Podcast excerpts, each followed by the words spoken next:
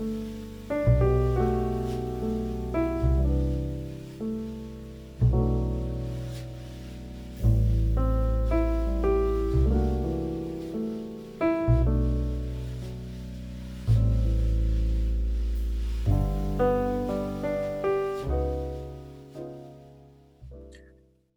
曜深夜のゆるゆるポッドキャスト純喫茶エピソードへようこそ。私が金田です。こんばんは、クレマです。こんばんは、猫手です。ということで、え喫茶エピソード2022年3回目ですけれども、どうでしょう？まあ年末年始の話になっちゃいますが、ご実家とかにはお二人は帰られました？私、2日に一遍実家に行ってるんで、同じサイクルで行きました。なるほど。うんうん。で、コーデさんは？僕はそうですね、あの、実家帰ってますね。1月の2日に自分の実家の方帰って、うんうんはい、帰ってますね。はい。そうなんです。うちは帰らなかったんですけど、まあ結構、まあうん高齢者も多いっていうのもあるのか、まあみんなあと、基本的にうちの家系はそういう家族ごとに対しては割と冷めてるので、あんまり集まろうとはしないんですが、まあうちのね、あの、配偶者関係の方は、あの、一人で行ったりとかはしたっぽいんですけど、実家って暇じゃないですか。はい、わかります。にたまに行くと。うん何もやることないし、プレステもないし。うんで、ちょっとまあ、去年、一昨年ぐらいか、に、まあ、その、配偶者関係の実家に行った時に、人生ゲームをも買って持ってったんですよ。うんあの、スゴロクみたいな感じで回してやるやつ。で、まあ、それもあって、割とこう、まあ、最近はオンラインとかで、そういうパーティーゲームみたいなやつをするみたいなのが、まあ、今はコロナなんで、なかなか集まってする機会もないと思うんですけど、なので、まあ代わりといってはなんですけど、まあ、アマンガスとかそういうのもあって、そのパーティーゲーム的なやつをオンラインでやるっていうのが割と、だんだん下地としてはできてるのかなっていうのはあると思うんですが、うんその中で、そのパーティーゲームの中で一個気になってるのが、糸っていうやつなんですけどおお二人はご存知です？初めて聞きました。ね、知らなかったです。や、そうなんですね。うん。えっと、糸っていうゲーム、まあ、I えっと、小文字で ITO と書いて糸っていうやつがあって、でゲームデザインとかイラストを描いてる人が、あの、昔、あの、ジュークっていうバンドにいた、あの、はいみつるはい326、うんうああ、はいはいはい。懐かしい。懐かしいですそう。そうそうあの人が考えたゲームらしいんですけど、で、糸自体のゲーム内容は、えっ、と、カードは1から100かな？まで数字があって、で、えー、あともう一個お題を書いてあるテーマカードっていうのがあるんですけど、その数字を口にしたらアウトという制限の中でテーマに沿って表現し合い、で、伝わりそうで伝わらないのがもどかしくも楽しい価値観のズレに大笑いするパーティーゲームですっていう、うーん。ほうほうほう。そういうのが、面白そうまあうん、遊び方は2つあるんですけど、まあなんか一般的な遊び方は、だいたい2人から10人用みたいなやつで、みんなでこう協力してやるゲームなんですね。うん。で、最初にその、さっき言った1から100のナンバーのカードを、まあ、シャッフルして、で、裏向きにして山から取ります。で、取ったカードに、まあ、番号が書いてあるんですけど、それをまあ自分だけ確認する。で、そしたら、えっと、テーマカードから、え1枚出して、で、そのテーマカードに沿った、えー何かしらその、まあ、お題をもとに自分の手元にある手札の数字と価値観が同じものをイメージして、でそれをみんなでこう話し合う。話した上で、順番ににそのちっちゃい数字順から、えーその番号を出していって、一番大きい人まで、えー順番通りに行ったら、そのゲームは勝ちみたいほな。そういうゲームの遊び方なんですね。う。うんうん例えばこう生き物の大きさみたいなテーマがあって、で自分の引いた数が、例えば、えっ、と、70でした。で他の人が引いた、えー数字が、例えば80とかだった場合、で自分の中で70ぐらいのその価値観というか、イメージした、えっ、と、大きい生き物。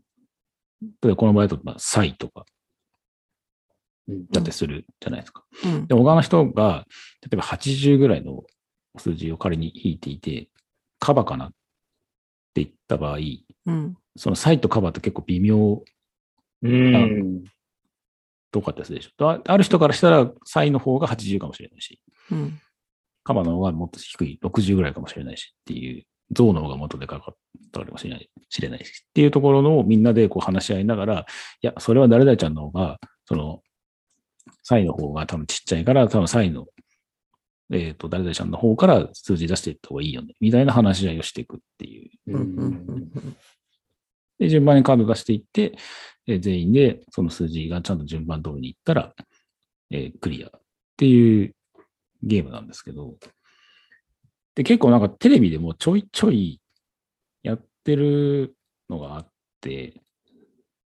あのね、なんかう内村サマーズとかで結構みんなハマってやってるうん。のはね、見るんですよ。で、なんか何回か見てて、あ、なんか面白そうだなと思って見てはいるんですけど、なんかその自分自身の価値観的なものが、そのゲームの根幹にあるので、まあ、肌から見てる分にはすごい面白そうではありつつも、結構、いや、それはその数字的におかしいでしょ、みたいな、結構周りからの、その、ディスりまでいかないですけど、ある程度のその、非難みたいなものも生まれそうな感も若干あるので、うん。ある程度のメンタル的な部分が強くないとこれは難しいのかなっていうのがちょっと懸念してる部分ではあるんですけどね。でもなんかそれでもこうある程度トークテーマをもとに自分のその会話スキルと相手の感覚を自分で読み取って、そこに自分の価値観を合わせるみたいな部分が結構大事になってくるゲームだったりはするので、まあオンラインでは多分このゲームないとは思うんですけど、結構それをこう、本当にリアルの紙でできてる。そう。そうそうう。んそうう、ん。カードでやるゲームなので、まあ今コロナ、まあどこあるにせよ、まあ結構2人以上10人ってところで、まあなかなか人が集まる機会も、人を集めること自体が結構ハードル高かったりはするものの、ちょっとこれはね、いつかやってみたいゲームだなと思ってます。で、値段自体も2000円ぐらいだったりするので、そんなに、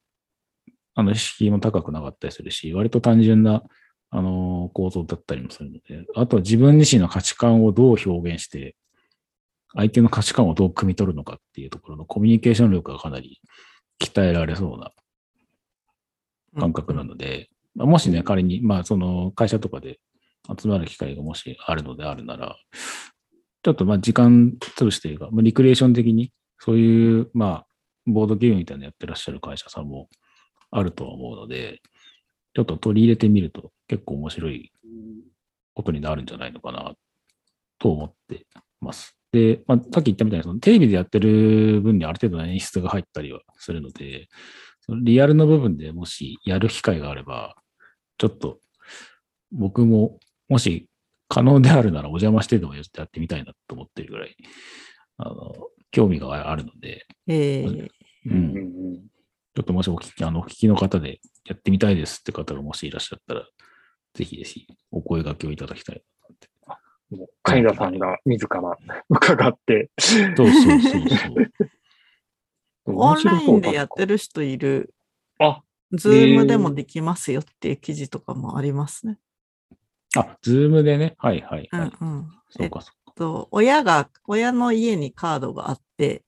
うんうん、あの、その人が引くんだけど、そあの他の人は目をつむってもらって、一人だけに見せるっていうやり方で、オンラインでやってるって書いてあるね。うん。うんうんなるほど。うん。そまあそうですね。数字が何を引いたのか分からなければ割とすぐできるはできるのか。うん。う。うんなるほどね。ちょっとね、うん、やってみたいゲームなので、ぜひ、あの、興味を持った方はね、えーちょっとリンク貼っておきますので、うんうんちょっと見ていただければと。ちょっと気になる。私最近コミュニケーション能力下がってるんじゃないかと思ってすごい悩んでるところがあるんで、ちょっとやってみたい気もします。なんかあったんですか？いや、まあコロナ禍ですね。結局オンラインでどういうふうに人とコミュニケーション取っていくかっていうのがはいはい。結構気になってるので、あとうんまあ加齢によりだんだんなんかすごい鈍感になってるんじゃないかっていう恐れがすごいありますね。うん、頭固くなるっていうか、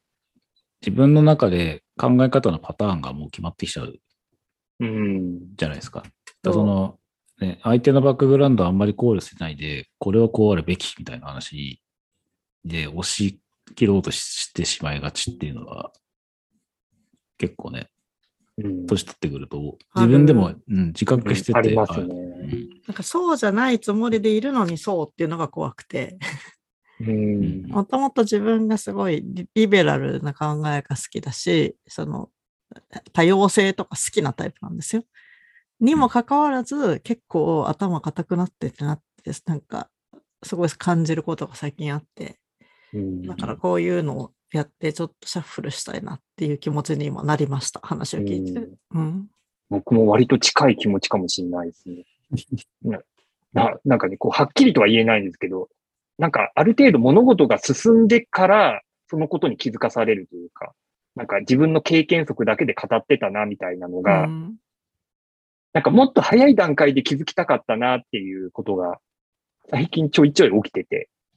うん、なんかそこの柔軟さというか、やっぱなんかこう、思考が固まってる感っていうのはあるから、うん、なんか、ね、このゲームで解決できるかはわかんないんですけど、なんかこういうのきっかけにコミュニケーションの場を作るっていうのは、なんかやってみたいですね。ね、なんかまあ、そういう考えの人もいるのかと思う、そのきっかけにはなる。と思うし、うん。じゃあ人の、他人の価値観を受け入れるってことは、まあ逆に言えば自分の価値観を否定される可能性もあるわけですよ。うん。なので、まあその辺をうまくフラットに、その、まあ鳴らすというか、それはそれでそういう考えもあるよねって思える余裕みたいなものができるかできないかっていうところで、まあこのゲームに関して言えば楽しめるかどうかっていうところが出てくるのかなとは思いますけどね。うんあまりにも普段から価値観おかしい人だと、もうなんか逆にもうあいつとは合わねえわってなる可能性も なきにしもあらずとうん思います。はい。では、今日のところはこの辺で。それでは皆さん、おやすみなさい。おやすみなさい。おやすみなさい。